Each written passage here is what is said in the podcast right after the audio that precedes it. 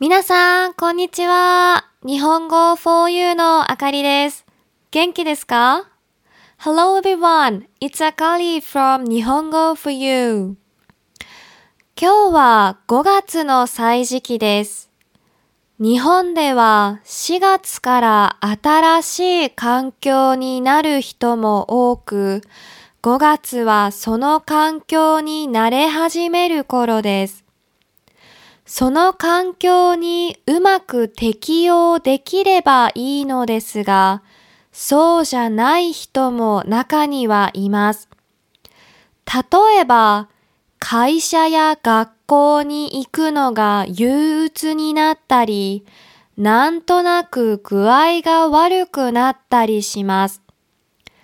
こういう症状のことを日本語で5月病と言います。特に5月はゴールデンウィークという大型連休があるので、憂鬱になる人が多いようです。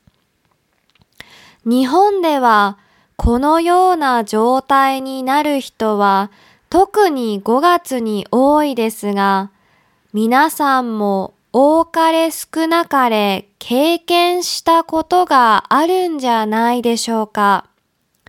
私は学生の頃は長い休みの後に学校に行くのが本当に嫌でしたね。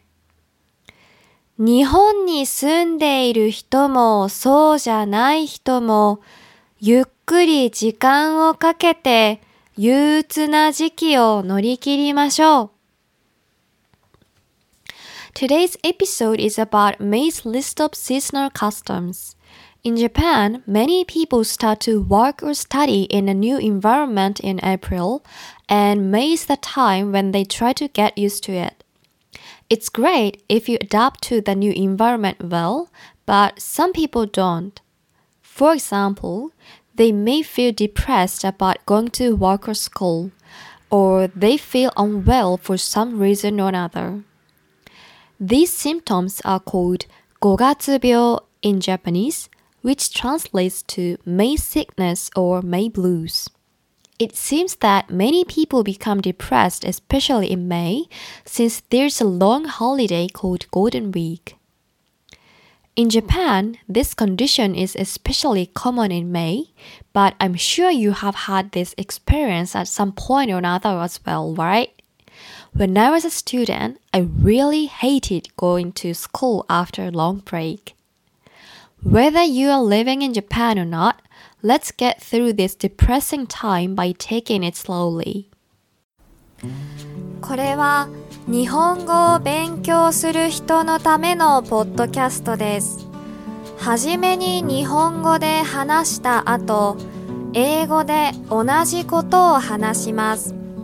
もし日本語がよくわからなかったら、巻き戻してもう一度聞いてみてください。